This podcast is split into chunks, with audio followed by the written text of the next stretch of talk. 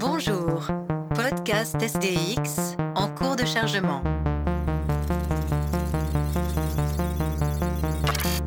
Erreur critique. Infection virale en cours. Corruption des données. Mutation, chaos, Violence. robot, sexe, Fiction. guerre. Infection complète des systèmes logiques. Robert Goddard, le premier Américain qui comprit que la puissance des fusées était la clé des voyages spatiaux. Entre les deux guerres mondiales, il expérimente de petites fusées à carburant liquide. Les recherches de Goddard sont utilisées pour des engins de guerre par Van Braun. Vous êtes croyant, alors est-ce qu'il n'y a pas de conflit entre votre religion et votre travail sur les fusées V2 et Redstone? Well, um, I think anyone who works on weapons of war has to. Vous savez, lorsqu'on travaille à des fusées, on est obligé de s'habituer à l'idée qu'elles coûteront ou risquent de coûter des vies humaines. Je ne crois pas que ce soit un problème nouveau. Il s'est posé tout au long de l'histoire où même des grands hommes ont passé une bonne partie de leur vie à construire des forteresses ou des machines susceptibles de détruire les mêmes forteresses. Ils auraient pu refuser. Certes, mais la plupart ne l'ont pas fait. Lorsque leur pays était en guerre, ils n'avaient pas beaucoup le choix. On peut quand même faire une distinction entre les fusées de la NASA et les engins de guerre. Oui, mais c'est la fusée Redstone qui a lancé Al Shepard, le premier astronaute américain. C'est elle également qui a servi de premier étage à la fusée porteuse du satellite américain Explorer numéro 1. À l'heure actuelle, il n'y aurait pas de vols spatiaux si au départ, on n'avait pas utilisé le matériel militaire. En fait, les fusées Saturne constituent la première génération de fusées exclusivement utilisées pour l'exploration pacifique de l'espace. Bienvenue dans ce SDX numéro 13. Bonsoir Cyril. Bonjour à tous. Bonsoir Cédric. Bonsoir. Alors, comme cet extrait des archives de l'INA datant de 1969 le suggère, nous allons discuter ce soir de voyages spatiaux et de fusées. Mais pas de n'importe quelle fusée et pas de n'importe quel voyage. Je vous propose d'échapper à la gravité terrestre et de refaire avec nous le chemin de cette aventure extraordinaire qu'a été, il y a 50 ans exactement, la conquête de la Lune par l'homme. Nous reviendrons évidemment sur la trajectoire ambiguë et exceptionnelle de l'homme que l'on a entendu parler en préambule, le fameux Werner von Braun, figure centrale de la conquête spatiale au XXe siècle. Mais avant de parler des moyens mis en œuvre pour parvenir à cette réussite historique, parlons d'abord de son objectif final, la Lune. Pourquoi cet astre fascine tant Et au fond, d'où vient ce rêve de Lune? Ah, il plonge euh, sans doute euh, son histoire dans la nuit des temps, hein, une phrase que les historiens n'aiment pas beaucoup, mais là pour le coup c'est véritablement la nuit des temps et, les temps de la nuit, c'est-à-dire effectivement tant qu'il y a eu la nuit, on a vu cette lune, ce cercle d'argent euh, qui euh, devient un, croissant puis qui redevient euh, un cercle, on a vu cela euh, avec les yeux humains, puisqu'il n'y a pas besoin d'appareillage quelconque pour en voir euh, les, euh, reliefs, etc. Et donc on a évidemment euh, rêvé euh, des choses à propos de cette lune. Alors évidemment, euh, autant les plus anciens, on s'est borné euh, à imaginer euh, des dieux ou ce genre de choses. Bon, c'est pas véritablement notre sujet ici, mais euh, dès l'Antiquité et puis surtout après la Renaissance et au XVIIe siècle, on a imaginé des mondes en dehors du monde terrestre, c'est-à-dire que les astres pouvaient être peuplés et on a commencé à voir la Lune comme étant potentiellement peuplée potentiellement visitable. Après tout, euh, pourquoi ne pourrions-nous pas y aller? Oui, c'est ce que c'est ce que tu disais euh, à, à l'instant, c'est-à-dire que à, la différence des étoiles euh, qui sont beaucoup plus lointaines et qui, qui, éclairent le ciel nocturnes de, petits raies de lumière comme des petites têtes d'épingle très très, très brillantes. La Lointaine est, indiscernable. Alors que la Lune, on, voilà, la lune on, y voit quelque chose dans la Lune. Oui, ouais. la, la, Lune, c'est quelque chose de très tangible. Euh, à l'œil nu, on, voit les cratères, on, imagine que c'est quelque chose de solide euh, sur lequel on pourrait euh, éventuellement marcher. Il y a, peut-être des habitants, des, animaux, même si évidemment on n'a pas encore trouvé le moyen d'y aller. Il y, a, quand même cette chose-là qui a qui a porté de l'œil et, finalement de, la capacité humaine de, de pouvoir s'y déplacer. Oui, puis en plus, pour rappeler une chose euh, que, tu as évoquée là, en parlant des étoiles comme étant des têtes d'épingle, c'est que euh, la Lune, comme les, planètes du système solaire, euh, sont mobiles dans le ciel. donc, autant les hum, petits points lumineux des étoiles, on pouvait imaginer que c'était simplement des trous dans la voûte du ciel, autant les planètes et puis surtout la Lune en tout premier lieu, puisqu'évidemment c'est bien plus grand. là par contre ça bouge, donc on voit bien que ce n'est pas simplement quelque chose de, de passif, de fixe, c'est quelque chose qui a sa propre vie. Donc on a voulu y aller voir, et avant d'y aller voir... matériellement, eh bien, on a fait des rêves. Hein. Alors, il faudrait évidemment évoquer bien des noms, mais citons seulement celui de, Cyrano, euh, le fameux Cyrano de Bergerac, euh, qui n'est pas seulement un personnage euh, de théâtre du XIXe siècle, mais qui est aussi un écrivain du XVIIe siècle. Et cet auteur s'était mis en scène, hein, voyageant dans le soleil et dans la lune, hein, alors c'est assez amusant puisqu'il explique qu'il, enfin la première tentative qu'il fait pour aller sur la Lune, il explique avec un raisonnement d'une rigueur euh, scientifique absolue, euh, il explique que la rosée au matin s'élève vers le ciel, donc si on ramasse la rosée le matin et qu'on la met dans des petits sacs, eh bien on va on va s'envoler. Hein. Bon, Enfin, en tout cas, c'est assez amusant, mais euh, il s'imagine aller sur la Lune et visiter la Lune. Alors évidemment, euh, ce premier roman euh, auquel je fais allusion, hein, euh, les, c'est l'histoire comique des États de la Lune hein, et des États et des empires de la Lune, si je me souviens mieux, est plus un texte qui vaut métaphore du monde terrestre que véritablement une œuvre de science-fiction.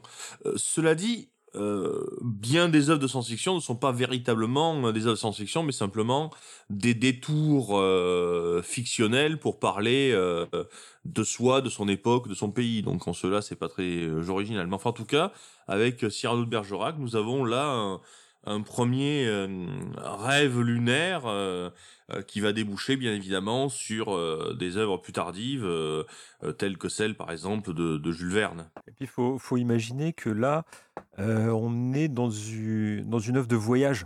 Euh, il nous, Cyrano, il nous transporte jusqu'à la Lune. Pour l'instant, on n'est pas encore euh, sur des choses où on aurait, comme la science-fiction va le faire plus tard, sur des invasions ou des choses comme ça. Les, habitants de la Lune, là, ils sont, ils sont décrits comme des hommes et Cyrano va les visiter, il va parler avec eux, il y a tout un tas d'affaires. si je me souviens bien, la monnaie, c'est la poésie, il y a tout un tas de... voilà, les vers.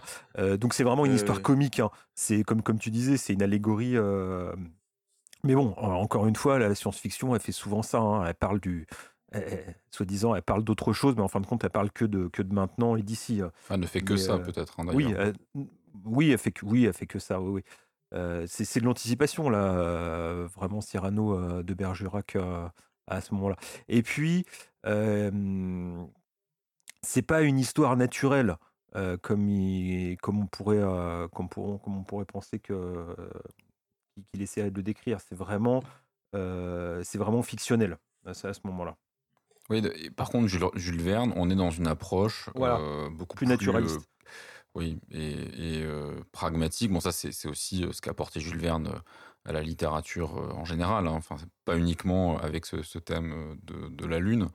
Mais au-delà de, des, des, moyens qu'on déploie pour y arriver, il y a notamment tous les, tous les chapitres qui, expliquent la création du canon et, bref, tout ça, c'est, bon, vous connaissez par cœur, mais, cette notion de, pouvoir atteindre cet astre, cette petite planète qui tourne autour d'une plus grande, ça, apporte vraiment quelque chose d'assez euh, d'assez fort euh, au 19e, on commence à, se dire c'est possible, c'est peut-être pas possible là tout de suite maintenant, mais on est aussi dans, cette, euh, dans cet esprit, on est dans le positivisme, on est dans, cet espoir quand même d'une technique qui, qui, avance à grands pas. Et, c'est vrai que le 19e siècle est peut-être le siècle le plus, comment dire, euh, qui, est, finalement le plus dans le futur. Quoi. Enfin, la fin du 19e, il y a une accélération de l'histoire absolument incroyable sur, le plan technique. Et euh, même si on, ne se pose pas sur la Lune euh, avec Jules Verne, on ne fait que, que, passer autour, hein, on, peut la, voir à travers un hublot, il n'empêche qu'on n'a jamais été aussi près d'elle à ce moment-là. Peut-être qu'il faut attendre Méliès pour justement taper dans l'œil de la Lune et y aller voir de plus près. quoi en fin de compte, Jules Verne, il n'était pas, pas, tant dans l'erreur que ça, parce que en, fin de compte, avec le, projet Apollo, on l'a plutôt approché qu'atterri dessus. Les, les, véritables missions qui sont allées dessus, il y en a pas tant que ça. Il y a, très peu d'hommes qui, on, en rediscutera après, mais il y a une douzaine d'hommes qui ont posé véritablement les pieds sur la Lune, alors qu'il y en a quand même beaucoup plus qui ont fait le voyage vers la Lune. Donc là, Jules Verne, il était presque, dans le vrai de, de, de ce qu'allait arriver. Hein. Et là, euh, comme on le voit, c'est euh, les prémices, euh, comment dire, les européens de ce que va être l'exploration spatiale. À ce moment-là, c'est le, terreau culturel. Il est, il est en Europe, que ce soit avec Jules Verne, bon, avec Cyrano évidemment, que ce soit avec Jules Verne. Il y a Wells aussi qui écrit les premiers hommes sur les premiers hommes de la Lune en 1901. On parlait de Méliès. il y a Fritz Lang qui s'y attaque aussi en 29 avec La femme sur la Lune. Donc là, on est vraiment dans la proto-science-fiction, hein, le scientifique merveilleux, la proto-science-fiction qui, est vraiment européenne et qui imagine cette nouvelle frontière qui est la Lune et que, comme tu disais, qui est techniquement et scientifiquement atteignable à ce moment-là. Enfin, qui, qui, on va commencer à pouvoir se dire qu'on va pouvoir l'atteindre. Bah, disons que c'est toute la question de des, premières fusées quoi. Dans les dans les années 20 et 30 euh, de nombreuses euh, organisations privées euh, d'amateurs bien souvent bon d'amateurs éclairés hein, tentent de fabriquer des fusées tentent de les envoyer vers le ciel et alors ça se passe je crois qu'en France, il n'y a pas, il n'y a pas ça, mais en Allemagne, évidemment, il y a ça avec des gens comme euh, von Braun, évidemment, qu'on recroisera plus tard, hein, euh, mais qui, euh, jeune garçon, euh, s'amuse à faire partir des fusées dans une de telles organisations. Il y a les mêmes choses en Union soviétique, hein, avec même des racines pré-soviétiques. Donc effectivement, ce monde européen rêve de la fusée et rêve d'aller d'aller en haut. Hein. Évidemment, en haut, euh, la première chose que l'on rencontre, c'est la Lune. Euh, et euh, d'ailleurs, tout ce, rêve d'aller en haut est assez amusant puisque ces gens fabriquent des fusées, c'est-à-dire exactement l'inverse de ce qu'avait envisagé Jules Verne puisque Jules Verne, lui, pensait plutôt au canon. Hein, donc on envoyait un obus. Hein, alors qu'évidemment, la fusée, c'est l'inverse. C'est le, c'est le canon qui part en quelque sorte avec une fusée, non pas l'obus. Euh, mais, euh, mais en tout cas, on voit ça dans, dans ce monde européen. Euh, alors, c'est pas entièrement entièrement européen dans la mesure où il y a une influence de la jeune euh, science-fiction américaine. On sait que les gens comme euh, Ley, comme Von Braun, sont des lecteurs de revues américaines, de pulps. Hein, euh, on, sait que Von Braun, par exemple, euh, lorsqu'il sera officier de la SS et qu'il enverra les V2 sur Londres, bah, continuera à recevoir Astounding Stories dans une boîte postale suédoise. Hein, donc on peut on peut faire la guerre et aimer les, la lecture des, des revues de science-fiction. Euh, donc ça aussi ça compte. Je veux dire cette influence science-fiction américaine qui commence mmh.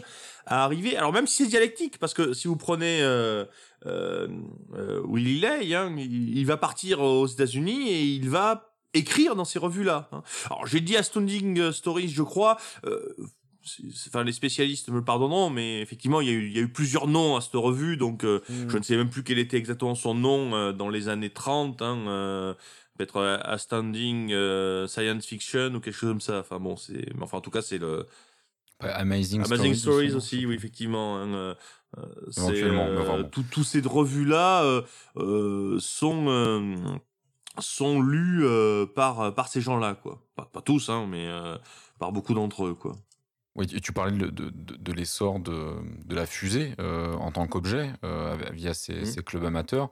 Euh, c'est aussi euh, le moment où l'aéronautique euh, fait des progrès gigantesques en quelques années. Je parlais de la fin du 19e siècle sur le plan technique. Bon, on va pas refaire toute l'histoire des moteurs, mais là le début du XXe siècle, euh, c'est également euh, ça se met en place très rapidement euh, l'envolée de, l'homme dans les airs, la, maîtrise de l'air, et, ça donne finalement à, cette idée précise de faire des fusées et donc de partir tout droit dans le ciel hein, plutôt que de planer euh, dans l'atmosphère une force euh, incroyable. Euh, on passe vraiment du rêve à la réalité parce qu'on s'appuie sur quelque chose de concret qui est en train de se passer réellement. alors, certes, il y a la guerre, on reparlera de l'influence de, la guerre, des armes de guerre dans tout cela, mais voilà, l'aéronautique, ça, pousse quand même énormément les gens à se dire techniquement réalisable et euh, c'est un finalement c'est un niveau 2 euh, dans, dans l'approche euh, de, de, de, la montée de l'homme oui, dans, faut, pas, faut, pas, faut pas oublier qu'à ce moment-là aussi, c'est l'histoire de l'astrophysique. On commence à comprendre l'univers, on commence à comprendre l'espace. la théorie de la relativité, mmh. si je m'abuse, Max Planck, ça c'est dans les années 1905. Euh, Einstein 1915, enfin dans, ces eaux-là. Voilà, on, a, on, on, vraiment on découvre ce que ce qu'est ce l'univers, ses principes, les principes physiques qui le régissent. Donc on commence à comprendre comment on pourrait vaincre la gravité pour sortir de l'orbite euh, terrestre. Donc voilà, c'est euh, c'est la, la, corrélation, enfin c'est le, mouvement des, de balancier entre les deux, entre la technique comme tu parles des fusées, les propulsions, on verra après Van Braun qui était spécialiste de la propulsion et tout ça, et, la compréhension euh, scientifique euh, l'astrophysique, la compréhension voilà, de l'univers. C'est ces deux choses-là euh, qui, qui sont ensemble, qui avancent de pair. le fou la poule, hein, je ne sais pas laquelle des deux fait avancer le plus l'autre, mais voilà, ces deux choses-là, nous, on, commence à se dire, on, peut y aller, quoi. Et en fait, pour revenir une seconde à l'aéronautique, il est clair qu'elle a servi de, de, de modèles, d'émulation. Elle a été aussi une certaine gêne, dans une certaine mesure, où l'on se disait, après tout, oui, il y a un domaine sérieux qui est de faire voler des avions, et puis il y a un domaine pas sérieux qui est de tirer des feux d'artifice. Hein. Euh, il y a, euh, au même moment où... Euh, les von Braun, etc., euh, tirent des fusées en Allemagne. Il y a euh, en Californie un jeune garçon américain qui s'appelle Jack Parsons, qui lui aussi fait partir des, des fusées, et tout le monde se moque de lui, ou beaucoup de gens se moquent de lui parce qu'on considère qu'en gros ces fusées, oui, ce sont des feux d'artifice. Hein. D'ailleurs, à, ce propos, Jack Parsons communiquer par téléphone avec euh, Brown, euh, Von Braun euh, dans les années 30. Hein. Ils ont eu de très longues conversations. Hein. Jack Parsons était une famille extrêmement aisée, donc il pouvait tout à fait euh, payer les, frais téléphoniques, évidemment, qui étaient les frais téléphoniques internationaux. C'est pas, mais en tout cas, c'est quelque chose qui est, qui, qui, s'est dit beaucoup en tout cas. Euh, je sais pas s'il y a des preuves historiques, enfin en tout cas ça s'est dit. Hein, euh, euh, mais, mais effectivement l'aéronautique a, été à la fois une émulation une gêne. Et puis ensuite, évidemment, ça a été euh, tout autre chose. Ça a été tout simplement, avec la guerre, le moteur de la chose. Hein. Euh, Jack Parson, euh, ben, on va commencer à se dire que ces fusées, son carburant solide, c'est bien utile pour faire des, des catapultes pour les avions. Hein. Ce sera le début de sa de sa fortune hein. et puis et puis en, en Allemagne évidemment les, euh, les V1 euh, dans un premier temps, puis surtout les V2 qui nous concernent euh, aujourd'hui, vont être une solution militaire à la faiblesse de la Luftwaffe, hein, puisqu'on ne peut pas avoir des bombardiers stratégiques de la Luftwaffe équivalents aux bombardiers stratégiques anglais ou américains, eh bien, il y aura des, des V2 et, et on pourra balancer des tonnes d'explosifs sur Londres, euh, Liège euh, ou Anvers, hein, qui je crois que sont été les, les seules villes qui ont été véritablement concernées par les, euh, par les V2. Ouais, les, Londoniens vont tout de suite trouver moins farfelu l'idée des fusées. Tout à fait, oui. Finalement. même si les V2 c'était pas si terrible que ça, parce que parce que c'était pas très précis, parce que bon, enfin en tout cas c'était plus inquiétant que les V1, parce que les V1 qui étaient propulsion à réaction euh, pouvaient être, euh, ben déjà on les voyait, et ils pouvaient être assez facilement euh, détournés tout simplement par un petit coup d'aile sous, sous leurs ailerons, et puis hop, ils étaient changés complètement de, de, de, direction et ils ne représentaient plus de danger pour les villes visées. Bon. Enfin, en tout cas. Ce qui est intéressant avec les, les V1 et les V2, c'est le côté automatique aussi de l'arme. C'est peut-être une des premières armes euh, qui frappe sans euh, avoir besoin d'avoir un homme embarqué. Et donc ça rajoutait, je pense, à la terreur. Euh, on est dans la, dans, la guerre mécanique, la Seconde Guerre mondiale, c'est la guerre mécanique par, excellence, mais, ce, que je veux dire, c'est que là, on, est dans cette espèce de, de, terreur qui, est liée à ce côté implacable. Une fois que le missile est lancé, finalement, euh, tout est déjà, euh, tout est déjà, même si tu, l'as dit, la, précision est, imparfaite. Il n'empêche qu'on plus personne ne peut, ne, peut plus rien faire. il n'y a, plus rien. Euh, il a plus qu'à se cacher. Hein. La DCA ne peut rien faire, l'aviation ne peut rien faire, le V2 arrive. Mmh, ce qui a traumatisé toute, une, toute une génération de Londoniens. Hein.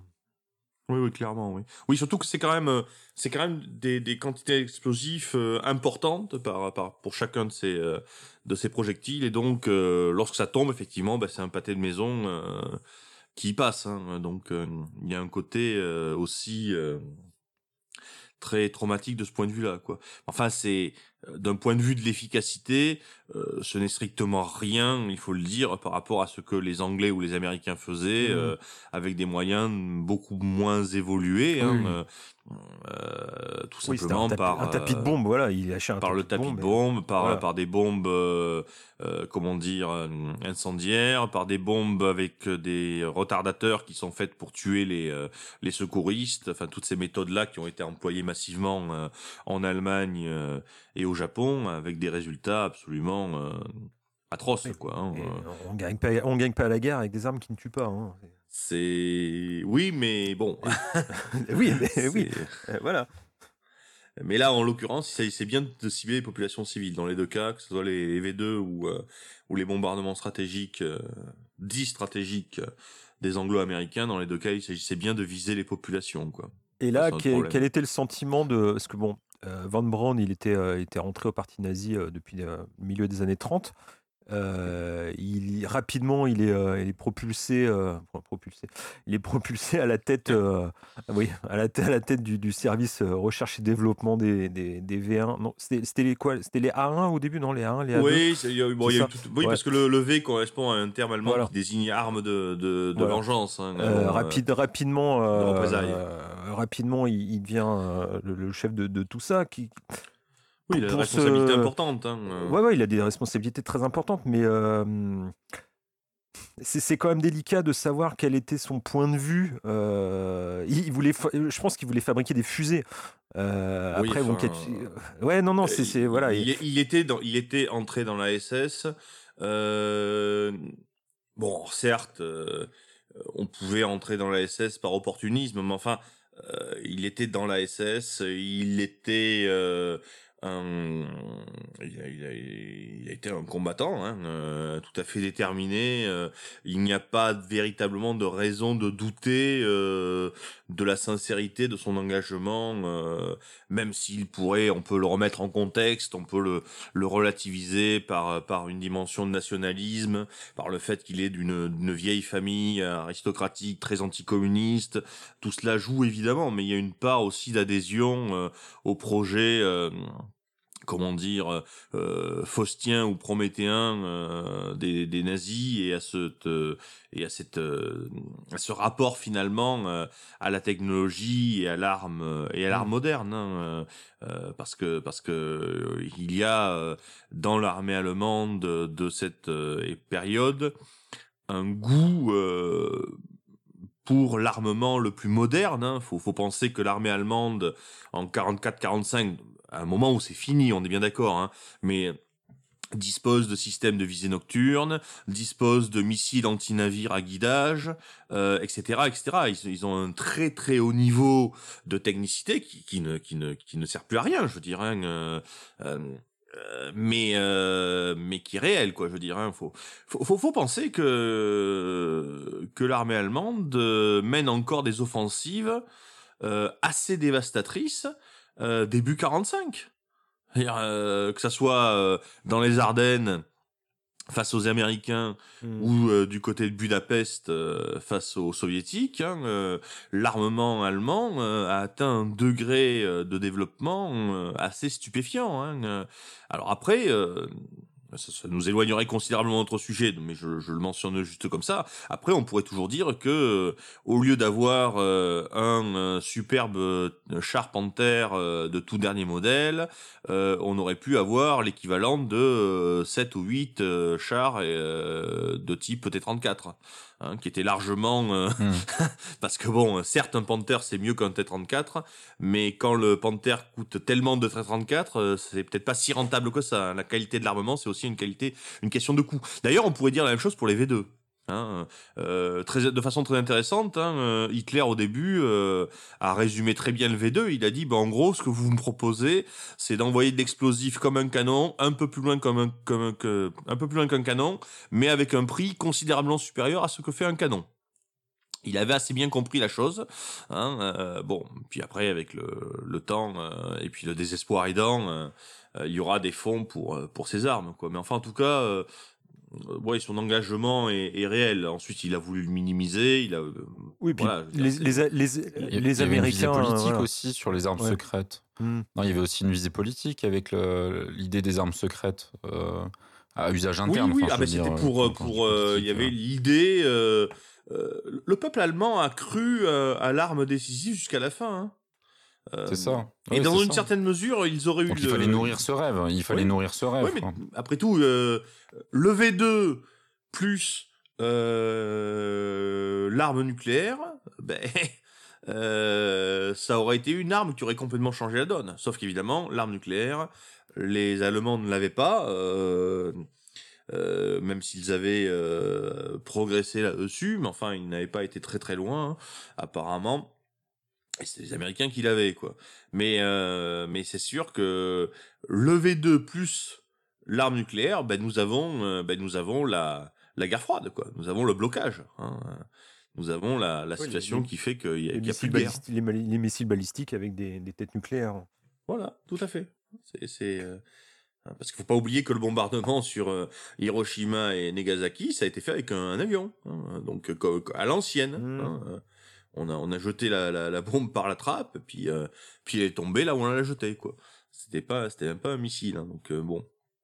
Mais en tout cas, euh, pour pour revenir à, à, ce que tu as évoqué, non, il était probablement sincère hein, dans son engagement. Oui, le, ce que ce que je, ce que je voulais dire, c'est que l'engagement politique de Van Braun a, a aussi, il y a peut-être eu un une réinterprétation par la suite quand on le voit aux côtés de Walt Disney ou quand on le voit voilà travaillant sur euh, sur le programme américain euh, spatial ils ont peut-être aussi voulu au, du moins peut-être pas cacher mais euh, voilà minimiser son engagement moral bien sûr, bien sûr. auprès des nazis pour bien sûr pour que ça passe un peu mieux quoi. Parce qu'ils en avaient oui, besoin et que voilà fallait que ça, ça passe un peu mieux Et puis, et puis après, il y avait aussi une captation d'héritage, quoi. Je veux dire, c'est tout simplement, euh, il fallait que que le rêve spatial, euh, il fallait que euh, que tout cela, ça ne soit plus européen, ça soit encore moins allemand, mais que ce soit américain.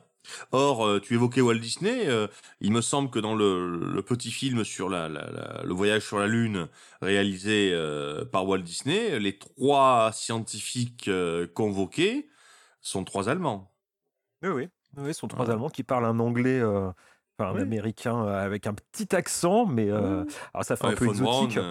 Oui, Braun parlait un très bon français aussi. Hein, Oui, oui, on on l'a entendu en, en introduction. Hein, Von Braun a une voix française. Enfin, il parle tout à fait français, quoi.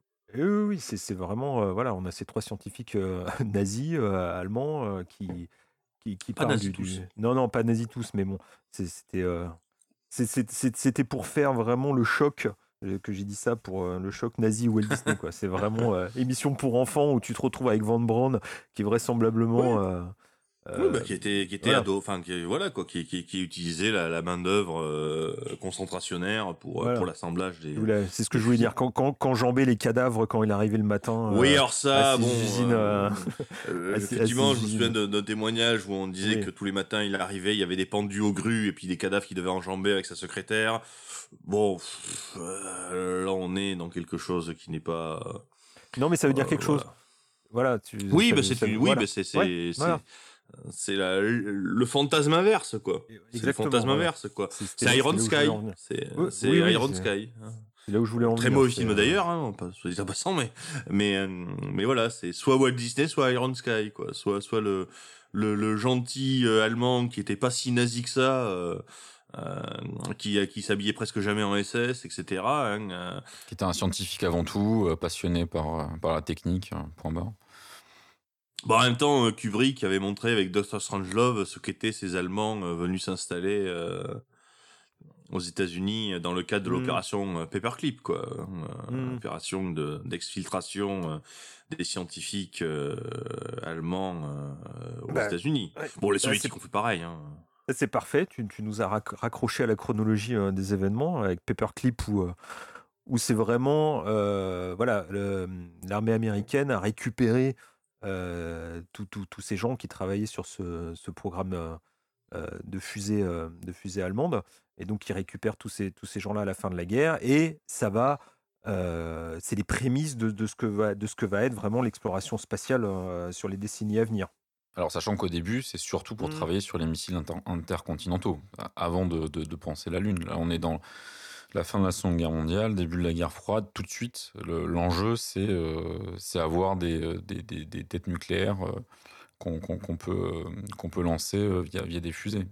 Ouais, ouais, oui, tu as t'as tout à fait raison. Les, années 50 sont surtout marquées par, par la guerre froide, par une recherche de, de nouveaux armements plus, perfe- plus performants, plus perfectionnés, pour damer le pion aux Russes. On n'est pas encore, aux Soviétiques, pardon, on n'est pas encore dans la, la, course aux, étoiles, la course à la Lune qui interviendra euh, près d'une décennie plus tard. Là, pour l'instant, euh, on est vraiment euh, dans l'armée voilà, qui veut des, fusées, des, nouvelles fusées, des nouvelles armes. Donc on a tout un tas d'entreprises et de voilà des, secteurs. Et je crois que quasiment l'armée de l'air, l'armée de, terre, l'armée de la marine avait des, des programmes de fusées. hein. C'est un peu. Je crois que c'est l'armée de terre qui va ramasser la mise. C'est euh, la, aux voilà, c'est l'armée de terre qui, ra- ouais. qui ramasse le plus, mais il y a, il y a- il y a tout un Ouais, tas de projets un peu, un peu, euh, voilà, il y, a, il y a tout un tas de projets un peu concurrents euh, qui, qui travaillent dessus avant que la NASA soit créée pour vraiment euh, centraliser tout ça. Mais euh, voilà, au début, c'est vraiment, euh, c'est vraiment l'armée qui, qui s'occupe de ça. Et notons en passant, euh, tu évoques la NASA, que la NASA ne sera pleinement la NASA lorsqu'elle va inclure, enfin, englober euh, une, euh, une structure qui s'appelle euh, Jet Propulsion euh, Laboratory, qui était euh, une, une, euh, comment dire, un laboratoire de recherche fondé par Jack Parson que j'ai évoqué tout à l'heure. hein. Donc on est toujours euh, dans Les ce nazis, même milieu de de gens euh, qui veulent y aller au fond quoi c'est ça parce que c'est ça qui est particulier c'est qu'au fond euh, on a des gens qui, qui qui qui rêvent de ça d'abord et avant tout et puis ensuite à côté de ça on a euh, un contexte géopolitique qui les qui les aide et en même temps les contrarie, quoi. mais, mais qui les aide aussi. Hein, bah, disons qu'il est contrarié dans un premier temps parce qu'il y a cette phase où il faut créer l'équilibre, de la terreur. Hum. il n'est pas évident. et une fois qu'on est bloqué dans cette guerre froide, on va trouver d'autres moyens de, de gagner la guerre via le soft power. Et, c'est là où intervient politiquement le, comment dire, la volonté de, de, partir sur, sur la Lune et, de faire de cet objectif une victoire sur le, modèle soviétique. Oui, parce que paradoxalement, aller sur la Lune, ça nécessite la paix, mais en même temps, ça nécessite une émulation qui ne peut être au fond euh, que dans la confrontation et la concurrence. Cela dit, cela dit, en 1940, euh, bon, avec la guerre, évidemment, euh, les choses changent, mais il y a, y a, deux projets de films euh, déjà bien avancés en Allemagne, euh, de films de science-fiction, qui vont être donc remontés euh, dans une sorte de court métrage en 1940 parce que ben, justement la guerre a commencé donc euh, les moyens pour continuer ces films sont euh, ne sont plus là hein. et ce, le film qui sera qui donnera qui sera issu de ce, de ce remontage hein, donc je me souviens plus du titre allemand, mais nous le collerons euh, sur la page Facebook, hein, puisqu'il est disponible en ligne. Euh, ben, ce film nous montre hein, une, une, Allemagne euh, dans les années 60, où apparemment euh, les, le, le, gouvernement du Troisième Reich serait toujours en place, hein, qui envisage d'aller faire un voyage autour de la Lune. Hein, par... Mais alors là, c'est intéressant, c'est pas dans un cadre de confrontation, c'est dans un cadre purement euh, prométhéen, purement euh, d'exploration, euh, sur le modèle de l'exploration polaire, d'ailleurs. Hein, parce qu'au fond, pourquoi est-ce que l'homme, pourquoi est-ce que le, les Européens ont tellement voulu aller voir ce qu'il y avait au pôle Nord, au pôle Sud, hein, bah c'est cette espèce de, de volonté, de, de libido sciendi, de désir de connaître, hein, et c'est ce que l'on voit dans ce film, dans ce court métrage de 1940. Hein, au fond, on veut aller voir la Lune pour aller voir la Lune, hein, pas pour euh, pas pour faire la nique aux Russes. Euh, et d'ailleurs, je suis persuadé euh, que von Braun, même s'il était très anticommuniste, même si de par l'uniforme qu'il a revêtu, il s'est battu contre le communisme et l'Union soviétique, je ne pense pas que ce soit ça vraiment qu'il ait habité dans le désir d'aller en haut.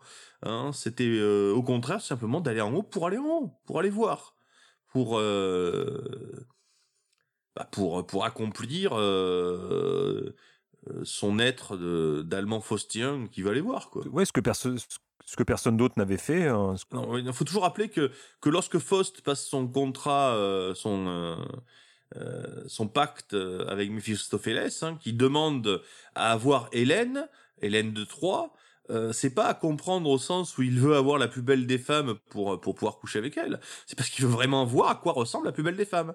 Il y a une sorte de de, curiosité intellectuelle avant même d'avoir une, une, un désir sexuel quoi. Eh bien euh, Von Braun, il y a de ça chez lui quoi.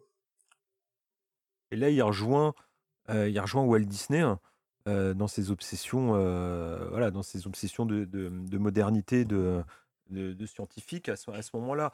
Euh, en 1955, il y a les, les, deux films dont on a déjà parlé, euh, produits par Disney. Alors Disney, Walt Disney les produit euh, parce que dans, dans, son parc, il ouvre, il ouvre la section Tomorrowland qui est, qui est sur le mmh. futur. Et donc, il s'appuie pas sur ses propres films ou ses séries euh, comme le, parc de fantasy ou le parc, je crois qu'il y a un truc sur le western et Frontierland. Voilà, Frontierland. Il s'appuie, il a, il a rien pour s'appuyer. Donc, il va voir Van Braun et les autres, euh, les autres scientifiques qui travaillent sur ces projets pour, euh, pour remplir son, son, parc, donc le remplir euh, d'attractions et d'entertainment, mais aussi le remplir idéologiquement. Et là, quand, on, regarde ces, ces, ces petits films, Enfin, ils sont plutôt longs quand même, c'est deux, deux, deux téléfilms oui, d'une heure. Ouais, ouais c'est deux téléfilms d'une heure. Il y a beaucoup de montages hein, apparemment différents. Ouais, il y a beaucoup de montages, il y a plein de dessins animés. Sont, enfin, les dessins animés sont vraiment super, hein, ça, explique, ça explique plein de trucs. Et puis il y a Van Brand devant des enfants ou euh, sur un, euh, devant un tableau noir qui explique, euh, qui explique les trucs. Et, euh, et là, comme tu disais, on, voilà, c'est vraiment, c'est vraiment une envie, une envie d'aller, d'aller plus loin, une envie d'aller dans l'espace, une envie d'explorer.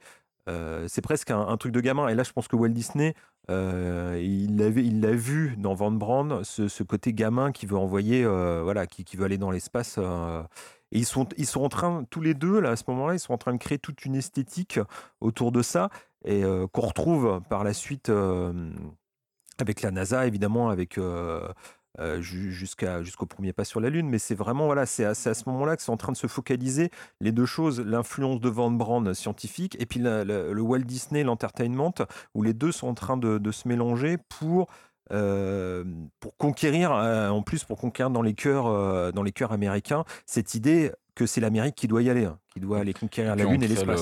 On, crée l'imaginaire du rocket scientist, oui, qui, est, vraiment quelque chose de très américain pour le coup. c'est quelque chose qui est, qui, est assez, qui est traduisible littéralement en français, mais qui a, qui a un écho bien particulier aujourd'hui. Euh, c'est une expression très commune.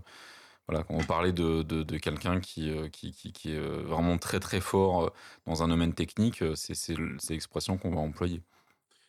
Alors que les soviétiques euh, sont largement au niveau puisque ah bah c'est quand même eux qui sont euh, enfin c'est eux qui vont les premiers quoi faut, ils dament le, pion sur euh, voilà sur sur tous les sur tout le début hein. Alors c'est vrai qu'ils y vont aussi les premiers parce qu'ils ont une, une, une, une sacrée euh, paire de courage, si je peux dire.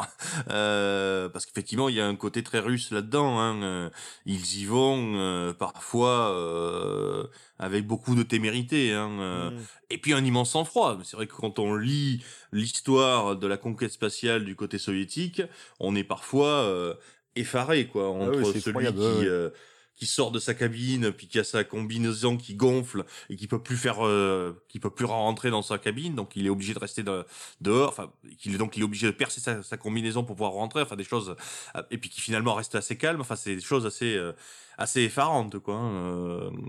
Il y a quand même une énorme différence véritablement entre la conquête spatiale chez les Russes et, et chez les Américains. C'est que chez les Américains, c'est sur le côté comment dire J'allais dire un fun. côté policé, euh, propre, clean, alors que chez les Russes, ouais.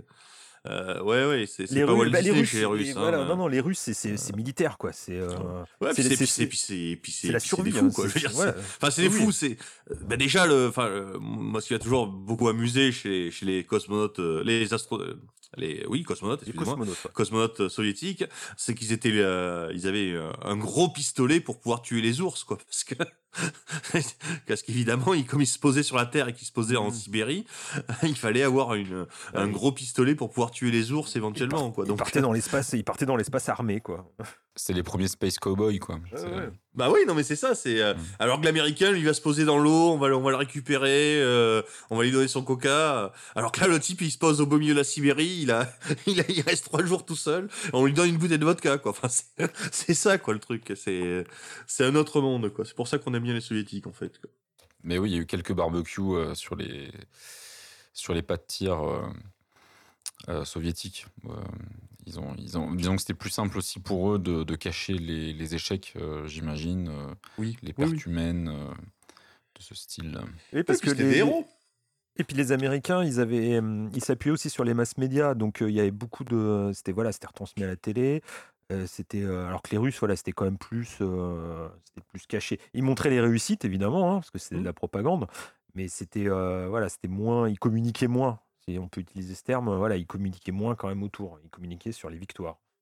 Oui, et puis le, héros soviétique qui a été Gagarine a eu un écho international immense. J'écoutais il n'y a pas très longtemps un podcast qui euh, qui parle de hum, la cité Gagarine à Ivry-sur-Seine, hein, qui on est en train de détruire, euh, donc qui est, vraiment une cité euh, emblématique de la banlieue rouge parisienne. Enfin, la banlieue, oui, la banlieue rouge parisienne. oui, et, et, qui moins rouge aujourd'hui. et, et, dont les habitants, enfin les plus vieux habitants, se souviennent de l'inauguration de la cité par Gagarine lui-même, qui est venu en France euh, voilà, en mode triomphal. Ils ont, ils ont fait des. Euh, elle expliquait qu'il lui jetait des pétales de rose sur son passage. Euh, donc imaginez le maire communiste. à moustache. C'était au début des années 60. je crois que je sais plus, c'est 62, 63 l'inauguration.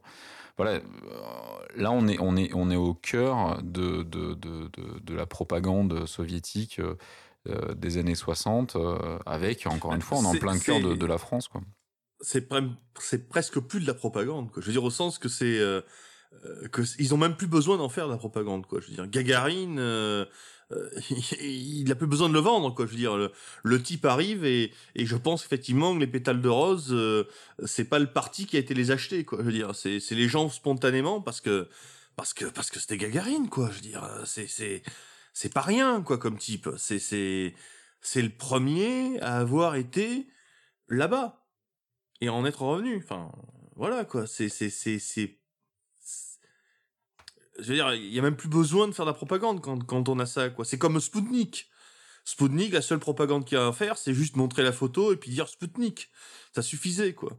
C'est ça qui est merveilleux dans cette propagande, quoi. C'est qu'il n'y a même pas besoin de la vendre, quoi. C'est, l'acte lui-même qui, qui, qui, qui, qui est sa propre propagande. Et ça, c'est, euh, ça a été quand même la, la, grande réussite des soviétiques, même si c'était sans doute pas une, une réussite, euh, comment dire, consciente, hein, euh, mais, ça, ça, leur a complètement échappé. Mais Laika, Sputnik, euh, Yuri Gagarin sont des noms que, que, tout le monde connaît et, et pour lesquels euh, tout le monde a de la sympathie. Hein. Tout le monde aime bien Gagarin.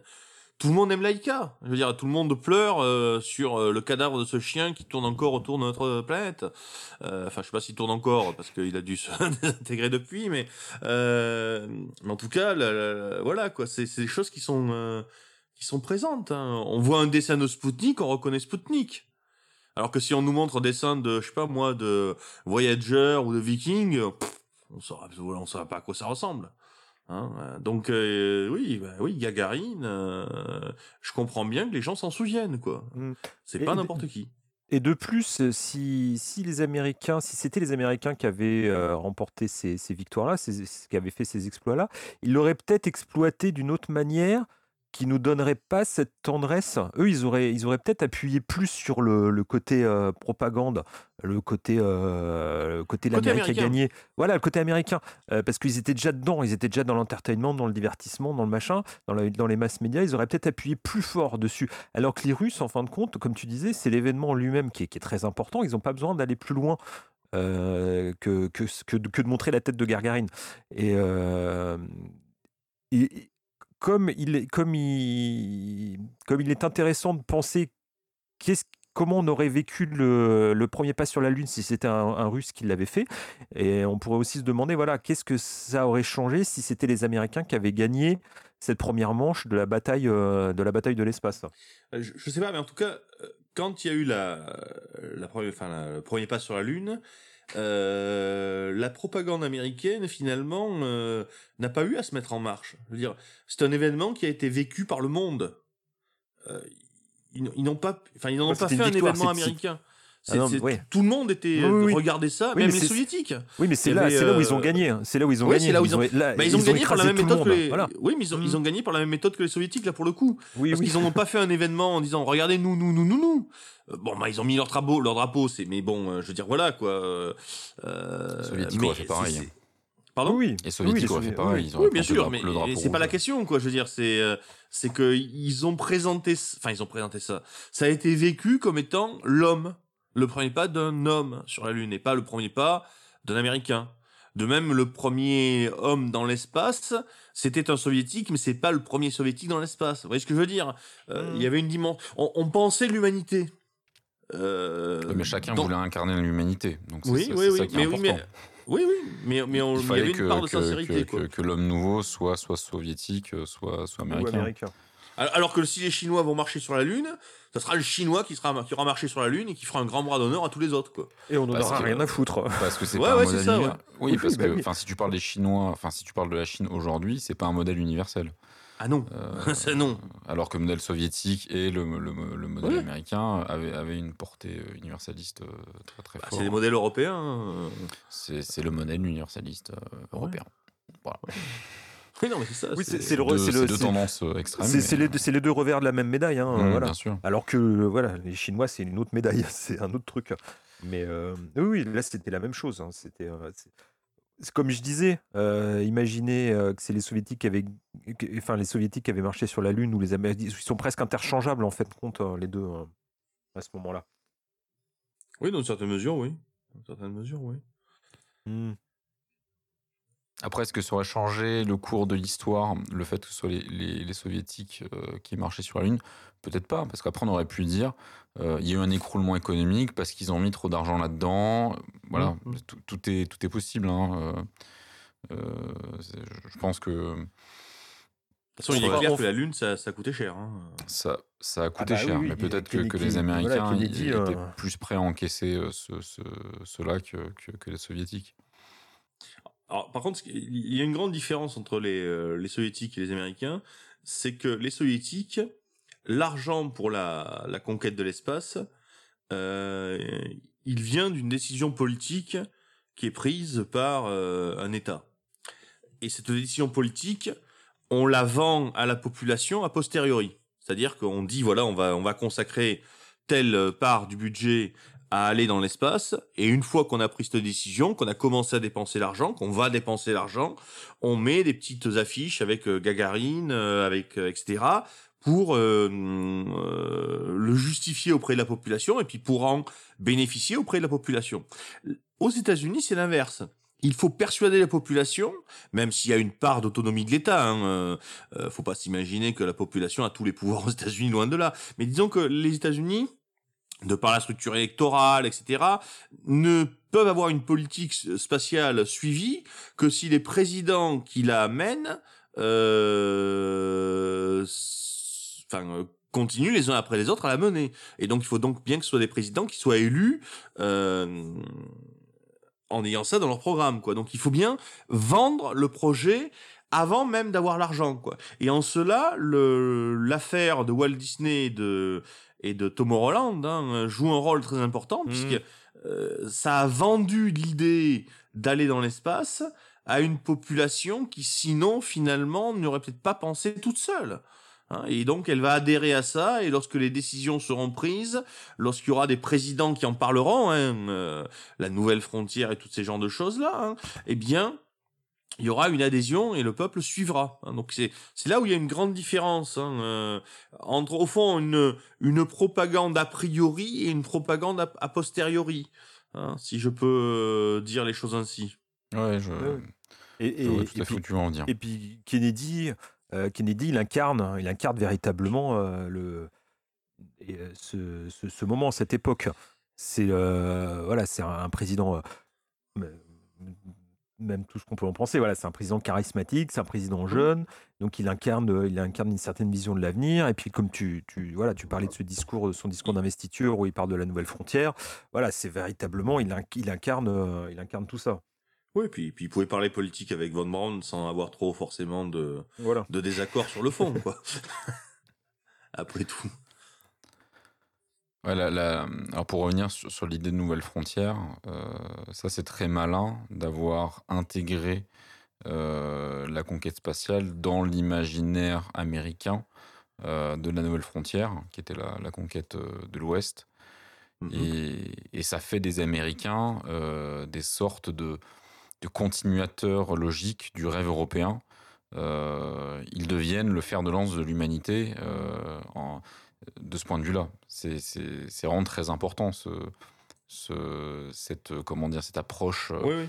Après, c'est pas euh, neuf. Je veux dire, déjà dans la science-fiction, il y avait, il y avait l'idée que que le, le, monde de l'espace, c'était le western. Hein. C'était pas nouveau. Après, il faut aussi ajouter une chose, c'est que la nouvelle frontière, ce n'est pas que l'espace. C'est aussi euh, la question de la, déségrégation. C'est c'est c'est c'est multiforme, on va dire. Hein. C'est compliqué, hein. mais, mais effectivement, oui, il y a l'espace on, parle du discours de Kennedy, mais, mais, le, le, programme euh, Apollo, il n'a pas débuté avant. Euh, enfin, parce que tu parlais de Von Braun qui, avait, qui avait, ce rêve-là euh, depuis quasiment tout jeune. souvent, enfin, dans, dans, les manuels d'histoire, dans, dans, l'idée qu'on en fait communément, c'est vraiment le discours de Kennedy qui, marque le, le, premier jalon de, mmh. de, du, programme spatial. Mais euh, il y avait quelque chose qui avait démarré avant, non? C'est ça bah, 58, c'est la création de la NASA. Donc c'est deux ans avant le, la, présidence de Kennedy. Et non, non, le, programme Apollo, il commence en 61. C'est vraiment, c'est l'impulsion, c'est Kennedy qui, donne l'impulsion. il a tapé du poing sur la table. Il a dit, c'est les Américains qui iront sur la Lune parce que voilà, on est après une décennie où ils, se sont fait, ils se sont fait battre par les Russes. Euh, qu'on fait toutes les autres premières fois dans l'espace. Donc là, Kennedy, il a dit non, non, c'est les Américains qui, doivent aller sur la Lune. Donc c'est lui à partir de 61 et qui, place Van Braun euh, à la, tête du programme Apollo pour euh, véritablement envoyer un homme dans l'espace. C'est que tu veux dire que pardon, on envoyait un homme sur la Lune. C'est-à-dire que pour une fois, il y a un politicien qui a promis un truc très fort et c'est arrivé. Ouais, mais il a été tué, donc t'inquiète pas, c'est bon. Alors c'est vrai, oui. Ça sera le dernier, ce sera le premier le dernier. ça a servi de leçon à tous les autres. Voilà, c'est ça, ouais. Euh, ça lui apprendra. C'est vrai que c'est, de, de, ce point de vue-là, euh, c'est, même intéressant. Ah oui, non, mais le discours là, de Kennedy. Parce la, que conquête tous les, de, la conquête de la Lune, c'est une conquête politique. Hein. Euh, c'est rien d'autre. Je pense que Kennedy, il en avait rien à faire de la Lune en soi. Ah, je sais pas. Je, non, ouais, en le disant, je, suis allé peut-être un peu trop vite. Mais non, non, c'était. voilà, fallait, fallait gagner contre les Russes à, à, ce moment-là. Non, je, suis. Oui, oui, je tempère ce que je viens de dire. Oui, oui, Kennedy, je pense, il était plus malin que ça. Je pense, il avait, il avait une il espèce bien de vision. Voilà, il était. Et puis il aimait bien les, ouais, la, poudre blanche. Mais euh, voilà, il. Pas oui, je pense que c'est, ça faisait, voilà, je pense, pense, que ça faisait partie de son personnage, c'est d'être grandiloquent quand il parlait de la lune, euh, ah, faut aller sur la lune. Ça. Ouais, mais c'est, euh, c'est, intéressant. Mais oui, mais tu as raison, oui, c'est un politicien qui a impulsé le truc, même si la NASA, comme tu vois, elle, est, elle date déjà de deux ans avant. Van Braun, c'est cinq ans avant, enfin les, les films avec, avec Walt Disney, c'est cinq ans avant. Euh, et Van Braun, depuis, euh, depuis 45, il travaille, il travaille sur ça. Mais euh, oui, oui, c'est vraiment Kennedy qui a, lancé le truc. Parce qu'on a l'impression que, que, tous les présidents, alors je parle aux États-Unis, mais même en Europe, en tout cas dans les pays démocratiques où il faut faire des discours, se faire élire, promettre des choses, ils ont comme ça à chaque fois ce rêve de, de promettre un grand projet et d'y arriver. Euh, et qu'on a vu un autre grand projet aussi important que d'aller sur la Lune. On n'y est pas allé depuis 50 ans. Non, non, enfin, c'était. je vois pas alors déjà, c'est un projet qui est hein. immense et qui est réussi et qui est promis par un politique. Donc alors que aujourd'hui, on n'arrive même, pas, on même pas à promettre des, petites choses et, de les tenir. Oui, maintenant on est sur le mur, on est. Euh, bah ouais, ouais, mais c'est ça. C'est euh, c'était Mitterrand qui disait ça. Après moi, il y aura plus que des comptables. Bah voilà, c'est. Euh... Cela dit, lui dans le genre, t'es pas. Oui, oui, non, non, mais euh, non, mais voilà, c'est. Euh, oui, oui. C'était. Euh... Parce que lui, il a laissé la pyramide, quoi. La pyramide du Louvre, c'est à peu près tout ce qu'il a laissé, quoi. Ouais, regarde, enfin, le, programme, le, programme le, programme, spatial européen, bon bah c'est bien, enfin il y a, il y a la, mais ça fait plus rêver au point que, euh, et puis voilà, là c'est la génération des baby boomers, euh, dans les années 60, voilà, ils étaient, euh, ils commençaient à rentrer dans l'âge adulte, donc c'est, euh, voilà, ça les a fait rêver en grand nombre. Il y a eu une émulation gigantesque, tout un pays derrière. Puis il y a eu, comme on disait, une propagande gigantesque à ce moment-là, sur 10 ans, pour envoyer ce que voilà. Puis la SF faisait rêver. Oui, la SF faisait rêver. On est en plein dans l'âge d'or. Aujourd'hui, on rêve pas d'espace. On est, on est en plein dans l'âge d'or de la SF. Même s'il commençait à y avoir euh, non, ça, ça, apparaîtra un peu plus tard, mais euh, les premiers discours critiques de la SF, euh, que ce soit la New Wave anglaise ou, ou, d'autres auteurs qui commençaient à critiquer cette espèce d'élan un peu trop optimiste et, comme on disait, prométhéen de la mmh. SF. Là, en 1960, on est en plein dedans. Hein. C'est l'âge d'or de la SF, c'est l'âge d'or des comics, c'est l'âge d'or. on ne voit pas la critique qu'il y a ça. Il faut y aller, il faut y aller. Hein. Mais clairement aujourd'hui, euh, l'espace ne fait plus rêver, quoi. Je veux dire, je, je, je pense pas que dans la cité Gagarine, euh, les petits enfants euh, rêvent de devenir cosmonautes, quoi. L'espace ne fait plus rêver. On, on, ne voit que le coût énorme. On, on, ne voit plus l'intérêt. enfin, l'intérêt. financier.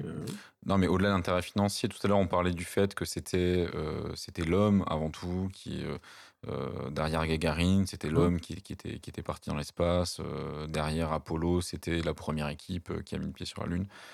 Aujourd'hui, on a un retrait vis-à-vis de ces choses-là.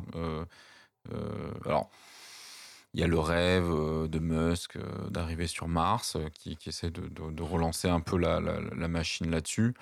Euh, mais c'est très drôle parce que, bon, peut-être que là, on, on passe très, on est en train d'aller, d'aller très loin dans, dans, dans, le, dans le présent, mais quand par exemple on regarde la dernière, la dernière conférence de Bezos sur la Lune, euh, il parle avant tout euh, de rentabilité, de, de, de, construire des usines sur la Lune, euh, d'y aller parce qu'on va pouvoir euh, créer du carburant pour ensuite partir loin.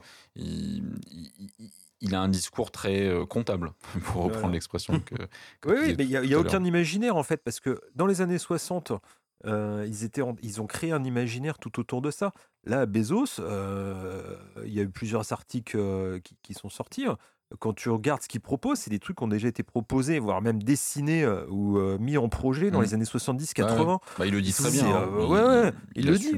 C'est un espèce, un espèce de simulacre de, de ce qui a déjà été fait. Elon Musk, c'est pareil. Quand, quand, tu, quand tu, tu regardes ces trucs, ça a déjà été pensé. Il n'y a, y a, pas d'imaginaire, il mmh. n'y a pas de création, il n'y a pas d'émulation. Il y a voilà, c'est terme. Bah, il suffit de voir, il suffit de voir que la NASA a embauché des illustrateurs de très grand talent euh, mmh. dans les années 60 et 70 et que aujourd'hui, j'ai pas l'impression qu'on ait la même euh, la même euh, esthétisation euh, des projets de la NASA qui est faite euh, par des illustrateurs qui sont d'ailleurs aussi des illustrateurs de science-fiction. La, la, la, NASA fait des choses quand même en termes de en termes de communication. Moi, je, alors pas pas au niveau des illustrations, parce que moi maintenant on est plutôt dans les représentations 3D de ce que pourraient être les bases lunaires et les les premiers habitats martiens, qui sont en plus complètement Enfin bref, euh, ça ressemble plus à des sortes de igloos euh, provisoires que des, vraies cités euh, implémentées ou des, vraies usines qui sont là pour durer. Mais non, je, je, pense, plutôt, je me souviens, je crois que c'était il y a à peu près une quinzaine d'années. ah non, c'était pas la NASA, c'était l'US Air Force, c'était en pleine guerre du Golfe. Je me souviens d'une publicité très très belle hein, de l'US Air Force on voyait, en fait, ils prenaient des, au départ, c'était des, des, jeunes enfants. Par exemple, il y a une petite fille qui était, on imagine, euh, dans le Middle West, qui regardait sur le perron de sa porte, sa maison en bois, un ouragan au loin. Et il y avait une ouais. sorte de, de, travelling arrière. Et en fait, elle était euh, ensuite euh, adulte euh, dans l'ISS, euh, dans le dôme, et, elle voyait l'ouragan depuis l'espace. Et, et c'était un truc comme quoi, engagez-vous. Donc, euh, ouais, c'était pas la NASA. Mais bon, voilà, il y a tout. Il y a quand même euh, mmh. aux USA, on, on, a conservé euh, cet imaginaire très fort euh, de, de, la possibilité de d'aller dans l'espace, de devenir scientifique, de, de voilà, de qu'on a perdu euh, ailleurs quand même. Enfin, ils, ils, ont conservé quand même ce, ce, cette petite étincelle. Ils réutilisent en fait régulièrement cet imaginaire. Ils le réinvoquent, on va dire. Oui. Parce qu'en fin de compte, voilà, on est allé sur la Lune euh, en 69, mais qu'est-ce qu'on en a fait? Ça a été une victoire politique, euh, presque une victoire civilisationnelle, comme on le disait, euh, les Américains en posant le pied, en, en mettant leur empreinte euh, sur le, le, le, sol lunaire. Mais qu'est-ce que ça, qu'est-ce que ça a apporté de plus? On y est allé jusqu'en 72, si je m'abuse. Ouais, c'est ça, en 72. Donc voilà, ça a duré trois ans. Et depuis, donc voilà, ça fait euh, près de 50 ans qu'on n'y est pas retourné. Et ça n'a pas servi à grand chose, si ce n'est montrer euh, que, que, les Américains avaient gagné. Mais euh, après, c'est euh, non Van Braun, je sais plus, je crois que c'est Van Braun après qui critiquait que la NASA s'orientait euh, plus vers les navettes spatiales. Oui, il oui, oui, il eu, voilà, il y, y, a eu un problème. Euh, D'ailleurs, il est mort le jour du euh, du, euh, du, premier vol d'une des navettes et euh, le truc avait été reporté par, ouais, par, respect. Il, il, il, critiquait le cette, cette, politique de la navette spatiale. Il y en a d'autres. Hein. Bah, juste titre, hein, parce que c'était un échec total. Hein. Ils ont, oui, ça a été un échec total la navette spatiale. Les navettes ont été ont été abandonnées. Là maintenant, on est reparti sur des fusées Ouais, ouais. Les soviétiques en ont fait une et elle a jamais volé, je crois, ou elle a volé ouais. qu'une fois, ou elle a jamais volé. Voilà, et puis l'explosion le, de Challenger a quand même été un, un traumatisme euh, pour, pour, beaucoup de gens. Euh, moi, je m'en souviens encore de, euh, de, de, ces images quand ouais, j'étais gamin. Et euh, ça, voilà, ça a remis un peu les pieds sur terre. Euh, c'est peut-être à ce moment-là qu'on peut, ouais, le, le, rêve un peu, il a, il a, il a, ouais, il est, il a un peu basculé. Euh, c'est quoi 83 Oui, ça doit être 83 Challenger, euh, euh, l'explosion. Et pas plus tard? Ouais, Il me semble que c'est plus tard. Et, et donc voilà, qu'est-ce qu'on en a fait de cette, cette conquête de la Lune euh, du programme Apollo, on n'en a pas fait grand-chose. Parce qu'on on, on, on n'attendait pas grand-chose non plus. Euh, on savait à peu près ce qu'on allait, trou- ce qu'on allait y trouver sur la Lune. Rien. La mort. C'est un astre mort. Euh, La mort, pas d'atmosphère, donc, euh, donc des rayons qui ne sont pas arrêtés, donc euh, on peut pas, on peut pas y vivre. Enfin, à moins de s'y enterrer euh, très, profond, très profondément. Euh, si, on a, découvert des, on a découvert des petites choses sympathiques euh, qui ont rajouté à ce côté, euh, à ce côté euh, désert euh, de, de, mort. quoi. Euh, C'était la poussière lunaire, euh, qui était une sorte de, de- découverte par les premiers programmes Apollo, quand ils, sont, ils ont découvert que la, régolithe, donc la, poussière de lune, était très abrasive et rongeait tous les matériaux, y, compris les, les- métaux, et en plus provoquait des réactions allergiques très fortes quand, quand, quand ils, rentraient dans, les, dans le, le module lunaire et qu'ils enlevaient leur combinaison. En fait, ils avaient toujours un peu de poussière lunaire sur eux et ça, ça leur provoquait des, des gros problèmes, enfin des espèces de, de sinusites chroniques euh, assez violentes, alors qu'il restait que quelques grammes de poudre. Enfin, Aller dans l'espace et choper une sinusite. Ouais, et, et, et c'est, euh, euh, on peut, en fait, on peut pas faire grand chose sur la Lune. La- le seul intérêt, alors a priori, ce que ce qu'aurait voulu faire la, la NASA si elle avait pu continuer après Apollo euh, sur un- le programme initial et pas euh, toute la partie euh, navette spatiale, euh, c'était utiliser la, la- la Lune comme d'une base de lancement pour Mhm. des programmes spatiaux plus ambitieux, pour aller plus loin, parce qu'évidemment, ça, ça, ça, ça, ça- comment dire, ça coûte moins en énergie de faire décoller une navette ou une fusée de- de- depuis la Lune que depuis la Terre. C'est ça qui, qui est très, euh, qui est très coûteux. hein. C'est c'est le fait de s'arracher à la gravité, à la gravité terrestre. Et, euh, et ça, bon, ça n'a pas eu lieu. Et aujourd'hui, dans les nouveaux programmes, donc il y a le nouveau programme de la NASA, il y a Bezos aussi qui, qui en parle. Je crois qu'ils sont associés euh, dans ce dans cette partie-là. Euh, je crois qu'il il agit comme un sous-traitant d'ailleurs pour, pour le nouveau programme de la NASA. On est revenu à ça. Que ça, ça serait une, une possibilité de, de- de reconstruire un- une sorte de euh, d'ancrage euh, dans le ciel. vers les étoiles. Euh, un comptoir, un peu comme les comptoirs, euh, les- comptoirs africains ou indiens euh, Ouais, du, du 16e et 17e siècle, un point d'appui. Il y a dans les dans les, les- les films de Disney, il y a ça. hein. Il y a, il y a Van Braun qui explique l'in- l'installation en orbite autour de la Terre d'une station, d'une station orbitale pour justement Mmh. Partir plus loin. C'est marrant, c'est un truc gonflable. C'est, il comptait Ouais. envoyer un, un truc et le, le gonfler en orbite et puis euh, après le recouvrir de plaques euh, pour le protéger des radiations. Mais voilà, c'est ouais, ouais, c'est ce principe-là. T'as raison, c'est une porte vers les étoiles. euh. C'est ce qu'il décrit aussi dans euh, Das Mars Project, son bouquin de Mhm. science-fiction. Euh, exactement. qui, où, il y a, où il y a effectivement l'idée de, de- d'envoyer en plusieurs morceaux et puis d'assembler en l'air avant de partir pour Mars. Quoi. Parce qu'il faut pas oublier que Von Braun a été aussi l'auteur de, d'un roman de science-fiction. hein. En passant pour le rappeler. quoi. C'est-à-dire qu'il a, il a, il a, il a, Pas non traduit. seulement il a rêvé ce qu'il a fait avant de le faire, mais il a même écrit euh, de la science-fiction à ce propos. Quoi. Et il y a, je crois qu'il y a une anecdote euh, par, par la suite, euh, avant sa mort, il, il a dit, tu- il parle à un de ses amis, il lui dit, t'as vu, ils ont suivi notre script pour le- la conquête Oui. Mais je crois qu'il a dit à l'homme que Walt Disney avait désigné pour euh, Ouais, faire ouais. Le, le- le- le- la petite émission, je sais plus comment il s'appelait. ouais, j'ai- perdu le nom et il lui dit, ouais, vu, voilà. Bah oui, il avait, il avait tout vu, hein. il, avait, il avait tout imaginé, il avait- tout vu. Ils auraient, d'ailleurs, la NASA aurait dû euh, plutôt suivre euh, son, son projet initial plutôt que de, de partir voilà, sur la navette. hein. Ouais, ouais. Oui, parce qu'au fond, le, la, la grande chose, enfin, la, la grande raison pour laquelle euh, on n'y va plus et pourquoi on a été, c'est parce qu'au fond, on n'y a pas été pour, euh, pour un but mercantile.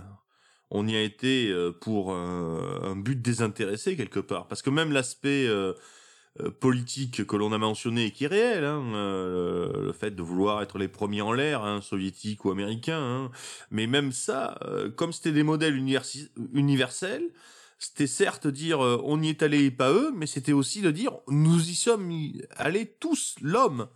Et, et c'était l'homme qui voulait aller au-delà. Mais aujourd'hui, l'homme, euh, il veut plus rien. L'homme, l'homme, il veut, euh, il veut des, des- être médicalisé. Il veut, il veut de la drogue. euh, il veut des médicaments. Il, Il veut ses, il veut ses du livres porno, livrés à un centime.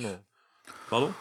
Il veut ses livres livrés à un centime. Pour, euh, Voilà, c'est ça. Et enfin là, les, les livres là, t'es encore dans la dans la catégorie la, la plus haute, quoi. Enfin, C'était il- pour voilà, accrocher quoi. à Bezos, hein, c'est pour ça. Il veut pouvoir aller sur le dernier épisode de Game of Thrones parce qu'il aime pas la fin, euh, etc. Quoi. C'est ça qu'il veut, l'homme. Il veut plus aller sur la lune. Bon, il a quoi. toujours voulu ça. euh, là, aujourd'hui, il y a quand même une génération. Tu vois, par exemple, sur, sur la conquête de Mars. Alors, peut-être c'est intéressant de faire le parallèle entre, le, entre la Lune et Mars. Le, le, le, le- le problème de la Lune, c'est que c'est un monde qui est mort, qui, est, qui a toujours été mort et qui sera toujours mort. Euh, c'est un, c'est un astre un peu étrange parce que finalement, de toutes les planètes du système solaire, euh, la Terre est celle qui a son, un satellite euh, qui est euh, proportionnellement le plus gros. Enfin, Mmh. la Lune est vraiment très grosse hein, par rapport à la taille de la Terre. Donc il y a ce côté un peu, un peu étrange. Et, Et trop proche. et, et, et on peut. En fait, on, on sait que à part en faire une sorte de, de- comment dire de, base de lancement, euh, une sorte de, super usine, euh, euh, de super camp de base pour, pour la NASA et pour les explorations spatiales, on peut pas y vivre vraiment.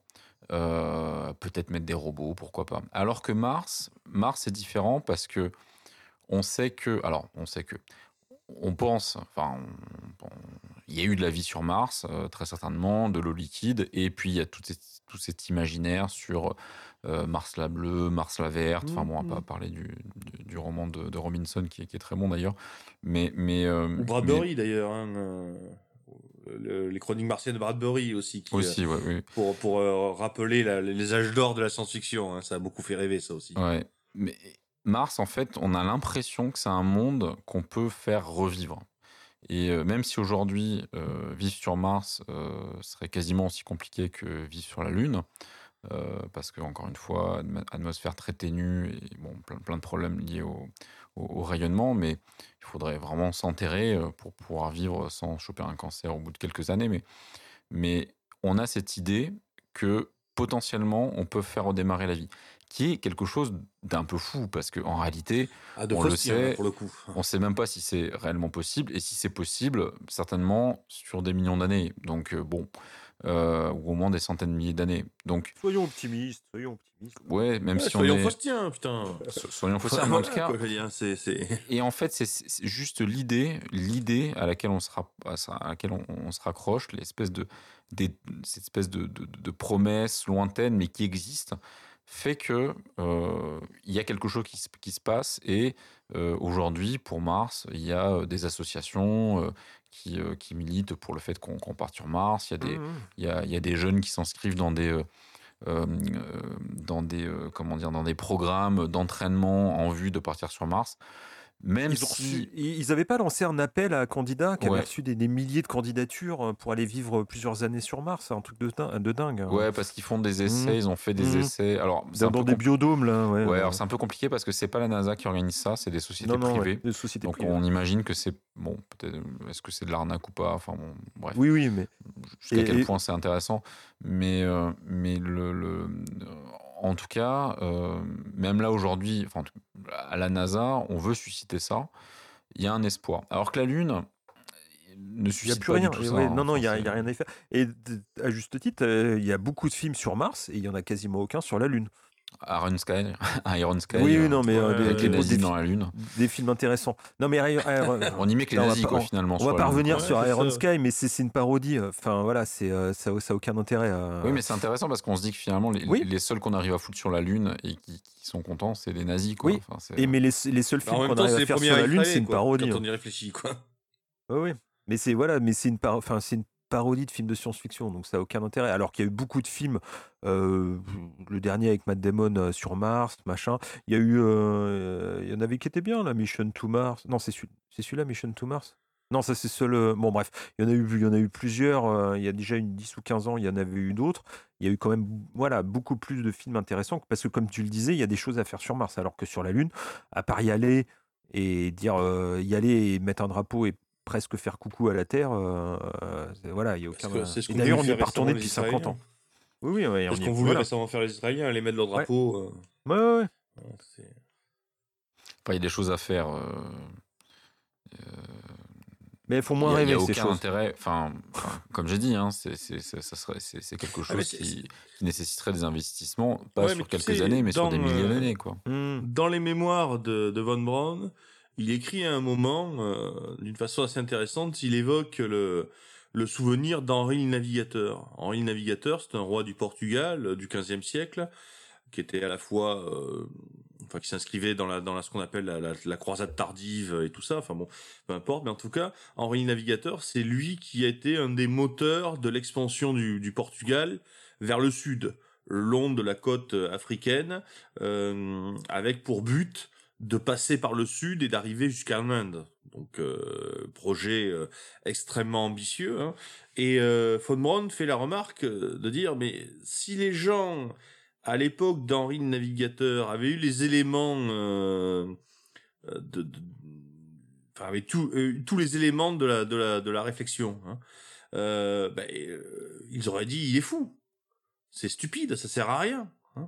Euh, J'ajouterais moi qu'on aurait pu dire la même chose de, Christophe Colomb, quoi. Quand Christophe Colomb euh, fait son fait son truc, euh, bah oui, il est fou, ça sert à rien. Lorsque l'Église lui explique qu'il va crever au milieu de l'eau parce pas, parce qu'à moins qu'il y ait une île, bah ils ont raison. Il se trouve qu'il y avait une île. Bon, on pouvait pas savoir.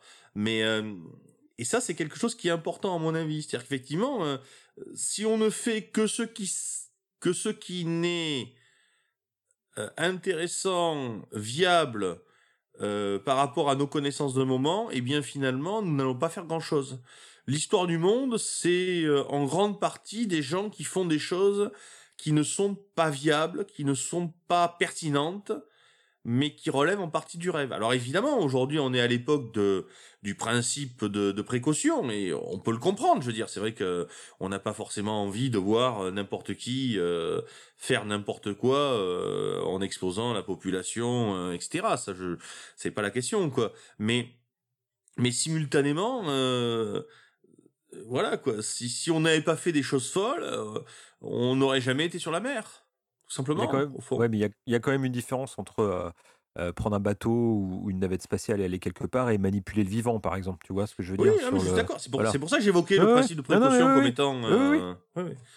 Effectivement, je, je vois une différence là. Quoi. Je, je, je trouve beaucoup Oui, moins oui. dangereux d'aller sur Mars que d'aller tripatouiller, effectivement, euh, euh, la filiation, euh, la génétique et toutes ces choses-là, comme, comme finalement on le fait allègrement sans se soucier de rien du tout. Bon. Euh, mais, euh, mais, mais aller sur Mars, ma foi, euh, pourquoi pas, quoi, je veux dire, et, pourquoi pas au-delà, même si, même, alors je sais bien, j'entends bien les arguments des scientifiques, je suis certain que, que parmi nos auditeurs, il y en a qui doivent pouffer en disant que je suis un imbécile, parce que je ne, je sais très bien qu'aujourd'hui, c'est, c'est, tout ça, c'est largement impossible, euh, oui, mais bon, je suis historien, quoi, donc, euh, des choses impossibles, dans l'histoire, il y en a eu un paquet. Et puis, et puis, et puis, eh un jour, elles ne l'étaient plus. Euh, parfois de façon très, très rapide, parfois de façon très lente, euh, parfois de façon très surprenante. Et, et- Euh, et là, on en revient à Van Brandt dans les années 30 qui envoyait des, petites fusées euh, sur un terrain d'aviation euh, désaffecté de, de Berlin, que tout le monde trouvait imbécile et, et puéril. Et Ah, en compte, Allemagne, pas trop, voilà. c'était Non, c'était non, pas non. trop Mais- ridicule, mais, voilà. mais, ma- Mais mais tu- tu personne euh, voilà. personne, on se foutait Ah de oui, lui, quoi. il était ostracisé, ouais, ouais, carrément. Et même, et même la science-fiction, euh, voilà, on disait que c'était une littérature pour enfants, c'était une littérature infantile, puérile, et en fin de compte, euh, voilà, c'est, on en est là maintenant. Mais, mais, mais je crois pas que les gens euh, pensent que c'est impossible. Euh, je, pense que aujourd'hui, euh, on est plus dans ce calcul comptable euh, qui fait que ces programmes ont été stoppés à un moment donné euh, en raison de leur coût. Et euh, oui, on est passé à euh, une, une économie euh, de, on va dire, qui était uniquement liée euh, à l'envoi des satellites euh, dans l'espace. hein. C'est finalement c'est le programme euh, euh, européen, euh, type Ariane. euh, c'est des fusées qui n'envoient que, que, que des satellites, euh, enfin la plupart Et sont des satellites commerciaux même s'il y a encore quelques satellites euh, qui, permettent des, des mesures ou euh, voilà il y a Hubble et puis il y a, le, il y a aussi le nouveau satellite là qu'on doit, qu'on doit qui doit s'activer euh, en orbite qui est une sorte de, Mhm. de, de- de Hubble gigantesque euh, qui est ben, j'ai oublié le nom non bref je vais pas en parler mais je pense voilà, c'est surtout cette idée de coût. là aujourd'hui, les gens sont, sont, vraiment, enfin quand Musk parle de Mars, beaucoup de gens l'écoutent. Hein, enfin c'est les, les, gens le suivent.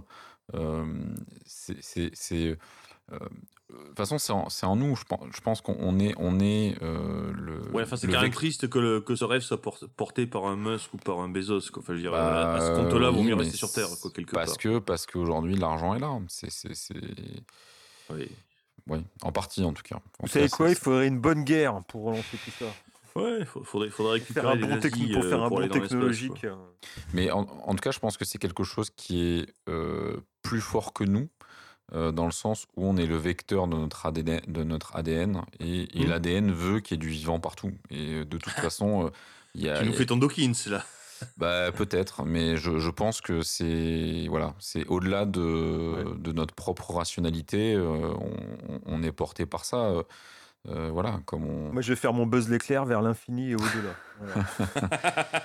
mais euh, oui, le, le, le, le le but de l'humanité, c'est qu'il y ait de l'ADN partout, même si, euh, au fond, je pense que on aura plutôt euh, des robots partout euh, dans l'espace que des humains partout oui, dans l'espace. Oui, mais bon, c'est oui, encore un, un, autre sujet. Et euh, ça pourrait faire l'objet d'un autre podcast entier.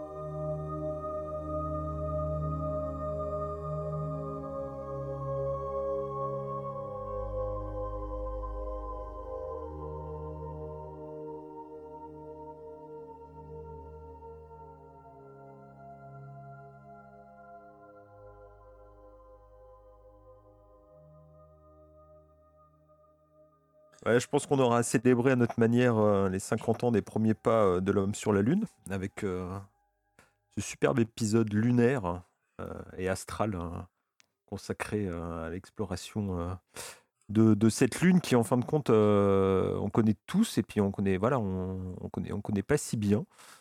Donc voilà, merci à vous, messieurs. C'était vraiment très intéressant cette petite discussion. Merci. On a réussi à parler de d'Apollo, de Disney des nazis. Ça, je trouve c'est voilà. un bon programme. Un bon mélange. Tout ça pour les envoyer sur la Lune. Oui, on va, on va, on va donc s'arrêter là pour ce, pour ce numéro 13. Euh, finalement, on est arrivé sans encombre. Hein. On, on, craignait, on a décalé parce qu'on devait enregistrer le 13. Finalement, on a fait c'est le 14. Donc, ça, finalement, ça, ça va. On, on, a bien atterri. On est revenu, on est revenu sur Terre, tels les, fu tels les fusées de Musk. Euh... De Van Braun plutôt. non, les fusées de Van Braun, les fusées de Van Braun ne, ne, ne, ne redescendent pas toutes seules sur Terre. Oui, à Londres, elles sont très bien. Ou, oui, ou à Londres. C'est vrai. Euh, il nous reste encore un numéro pour clore cette première saison de SDX. Un numéro de 6 heures. Et ça sera un, grand un numéro. numéro. Alors, on ne vend pas la mèche, mais je vous promets que ça va être un numéro exceptionnel. Ouais. Il va y avoir du hentai. Voilà. On aura avec nous euh, un, un, un, spécialiste de la question. Euh, bref, je ne vous en dis pas plus. Je ne vous parle ni du sujet, euh, ni du nombre d'heures que ce podcast va, va, durer. Mais voilà, on, on, terminera sur un, sur un 14e épisode d'anthologie. Euh, merci beaucoup à tous les auditeurs euh, qui nous ont découvert avec le numéro sur, sur Tchernobyl, qui est un peu notre best-seller Euh, même si les podcasts, sont gratuits, mais bref. Euh, je récupère la dénomination. Hein, notre, meilleur, notre, notre record d'écoute, ça a été le numéro 6 sur Tchernobyl, qui est beaucoup écouté et réécouté. Donc merci aux nouveaux auditeurs de nous avoir rejoints. Euh, j'en profite pour rappeler que euh, il est toujours sympathique de laisser un petit avis sur Apple Podcast, donc soit des petites étoiles, soit nous laisser un petit mot sympathique. Euh, c'est ce qui permet également à d'autres gens de découvrir SDX. Donc, comme disent les youtubeurs, n'hésitez pas. lâchez vos coms. C'est ça, lâchez vos coms. Et, donc, euh, bah, dans 15 jours, comme d'habitude, euh, n'oubliez pas, le monde change.